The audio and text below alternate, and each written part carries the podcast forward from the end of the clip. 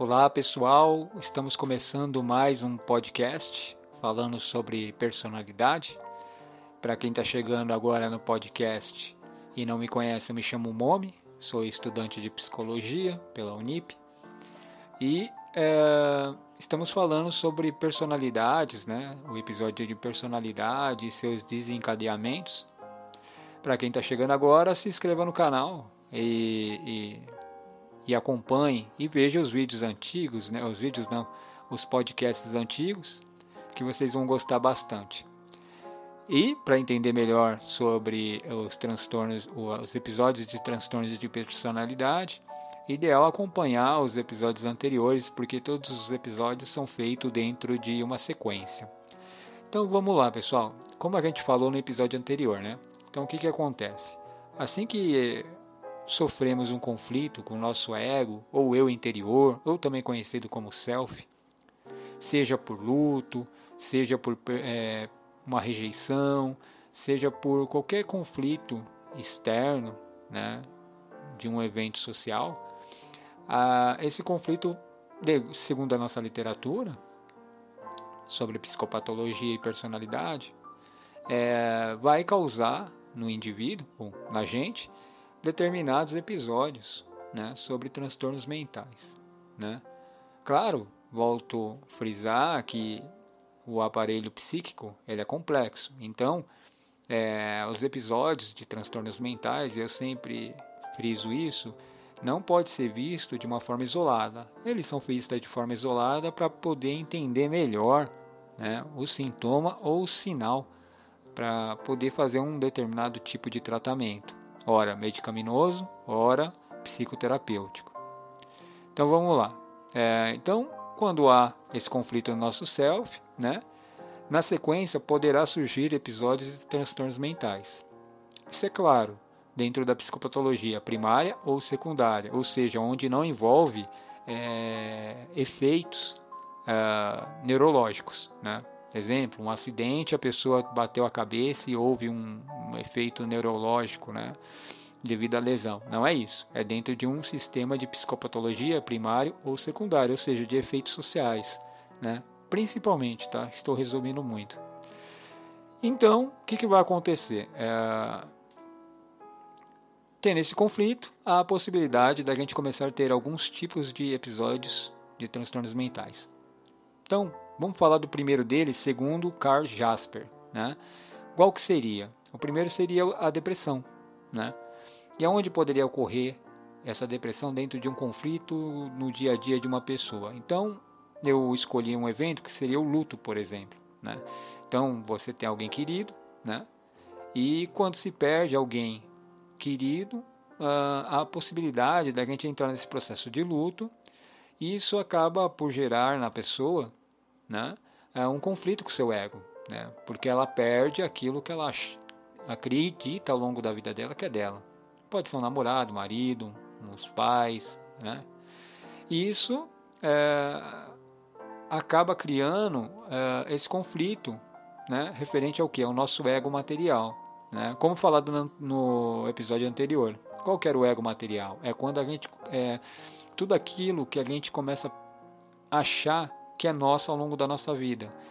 No caso do ego material, assim é descrito dentro da, da literatura, seriam coisas materiais, é, sei lá, um carro, uma casa e tal, mas também pode entrar pessoas. Né? Então você tem uma pessoa, vamos imaginar um marido, e você acha que aquilo é seu. Né? Isso é natural, é, conforme a gente verifica uh, dentro da vida humana. A gente casa com alguém, namora com alguém e a gente começa a achar que essa pessoa faz parte da gente. Por que eu falo a gente começa a achar? Porque na realidade, se a gente for analisar de uma forma fria, não é, né? A gente sabe que a pessoa um dia pode partir. Então, devido a essa possibilidade, pode aparecer episódios de depressão maior ou persistente. Né? Então, é, você teve esse luto, perdeu alguém que você gosta, para resumir, e isso vai causar em você uma cisão no seu ego, porque como se você perdesse algo que fosse seu. E aí, entre esses episódios de depressão. Dentro da depressão, claro, no senso comum, nas pessoas que é, não estão dentro da área da saúde, é, parece que elas acreditam que existe apenas um tipo de depressão, mas tem alguns. Né? Então, tem a depressão maior, né, que pode acontecer, ou seja, a pessoa vai ter um humor deprimido na maior parte do dia ou quase todos os dias, né, dentro de algumas semanas ou até dois meses, ou a depressão persistente, o humor depressivo, deprimido na maior parte do dia, na maioria dos dias, né, mas por um período maior, até no mínimo de dois anos. Né? Claro que existem outros tipos de depressão, mas essas seriam as duas principais que poderíamos dizer com mais facilidade. Logo, é, uma pessoa com depressão grave, né, quando entra nessas depressões persistentes, ela pode viver em seu corpo como algo pesado, lento, difícil, né, fonte de difícil sofrimento e não ter mais prazer. Ela vai começar a se sentir fraca, esgotada, incapaz. Né? E por que aconteceu tudo isso? Aconteceu tudo isso porque ela teve uma cisão com seu ego material, com seu self, quando ela perdeu aquele tipo de pessoa, né? Ou perdeu um trabalho, ou perdeu, uh, vamos dizer assim, um bem, né? Aí, claro, não seria luto, mas eu estou colocando como se fosse uma separação, né? Uh, o próximo episódio seria o de mania, né? Uh, isso pode acontecer essa cisão quando pode haver uma rejeição. Né?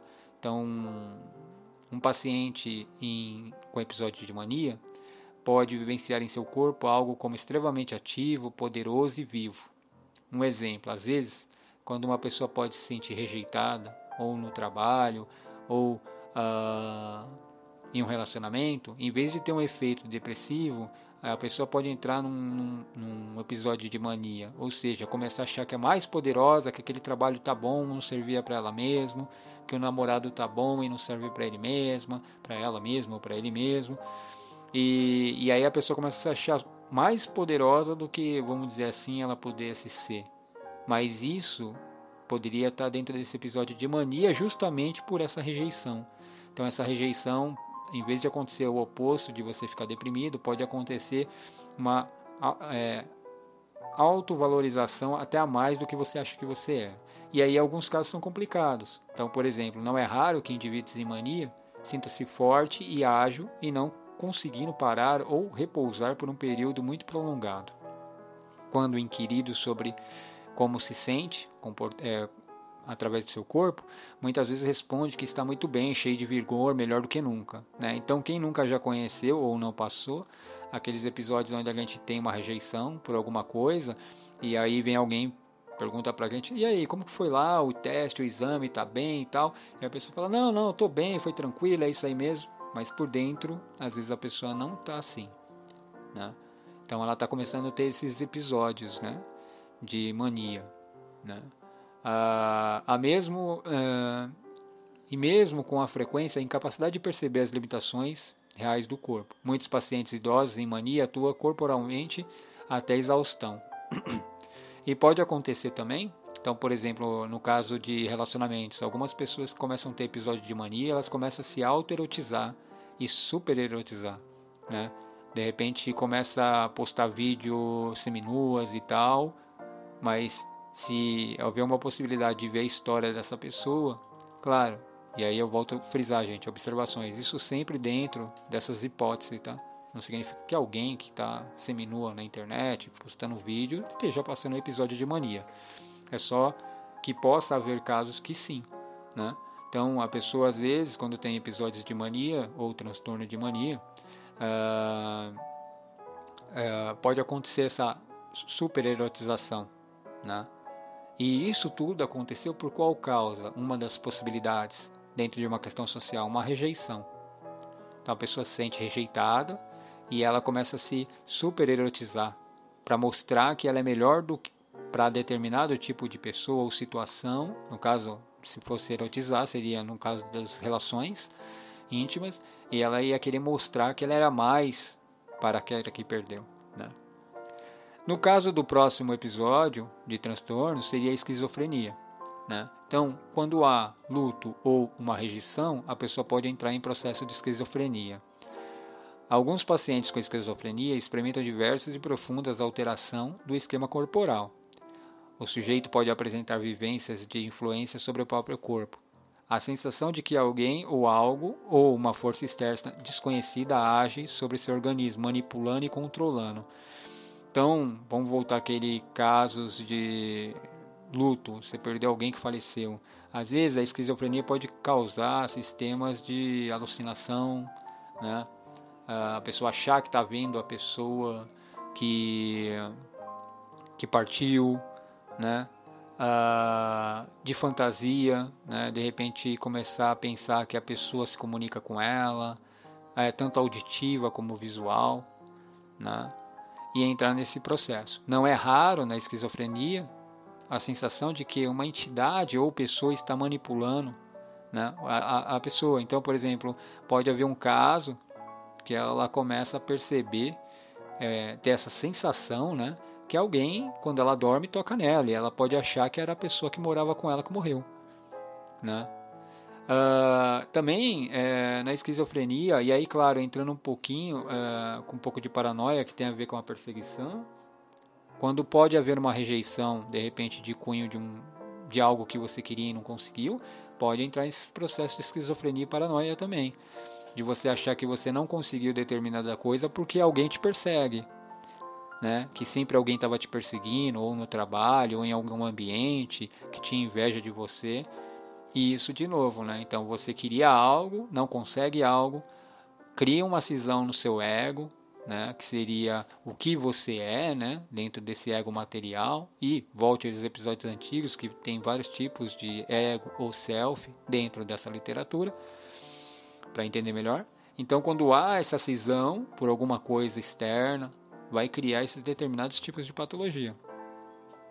Poderia ser esquizofrenia e a paranoia. No caso, o exemplo que eu dei aqui agora seria, então, ou do luto, né? Então, você perde uma pessoa e você começa a achar que você está vendo a pessoa, tem uma alucinação, né? E pode ser uma rejeição de alguma coisa que você queria. E aí você começa a achar que tem alguém te perseguindo, né? Quando na realidade não tem.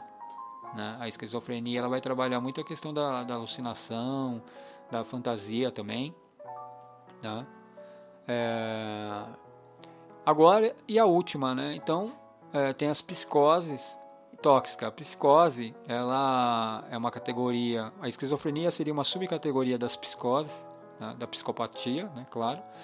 E as psicoses, no caso, é quando a pessoa ela entra no mundo que ela acredita que é assim, mesmo não sendo. Todo mundo fala para ela que não é assim determinada coisa e ela começa a achar que é. E ela vê e vivencia aquilo como se fosse. Então, uma, uma, uma cisão no seu ego. Vamos imaginar, você perdeu, teve um luto, ou teve uma rejeição de trabalho, uma rejeição de namorada, a pessoa pode entrar no processo de psicose e começar, por sua vez, é, usar substâncias. Né? Então começa a fumar muito, uso de drogas e tal, e isso vai começar a causar é, psicoses na pessoa né? principalmente se fossem substâncias tóxicas como cocaína, LSD, e ela vai começar a ter vários tipos de sintomas, né? alucinógenos no caso. Né? O braço, a cabeça são vivenciados como enorme, crescendo, encolhendo. Por quê? Porque isso vai ser o efeito das drogas. Então o que, que aconteceu? A pessoa teve uma perda, né? um luto, uma rejeição, seja por alguma coisa, e para fugir desse sofrimento, ela começa a usar determinados tipos de droga. Esses determinados tipos de droga vai, é, por sua vez, gerar determinados tipos de psicopatia, né? E uma delas seria dentro do, das classes da psicose tóxica, que é feito por é, substâncias né, psicoativas. Né? Então, para finalizar, né, a gente falou do que? Falamos que assim que o self ele entra em conflito, ele vai criar um conflito com a nossa personalidade, ou seja, a nossa forma de sentir, agir e pensar. E, devido a isso, vai acontecer alguns tipos de, de episódios de transtornos mentais. Devido à depressão, pode ser a depressão, pode ser a mania, pode ser esquizofrenia ou psicose tóxicas por uso de drogas. Tudo isso para tentar combater aquela cisão do nosso ego. Então, gente, é isso nesse episódio. Muito obrigado. Dúvidas mande para branca É importante que vocês possam mandar, que é interessante para mim ver como está a audiência do canal, entender se vocês estão entendendo mesmo tudo, tá? E Sempre quando precisar de algum tipo de é, tiver algum tipo de sintoma que é referente às questões da saúde mental, procurar um profissional, né? um psicólogo, um psiquiatra, que isso vai ajudar muito vocês. Muito obrigado e até o próximo episódio.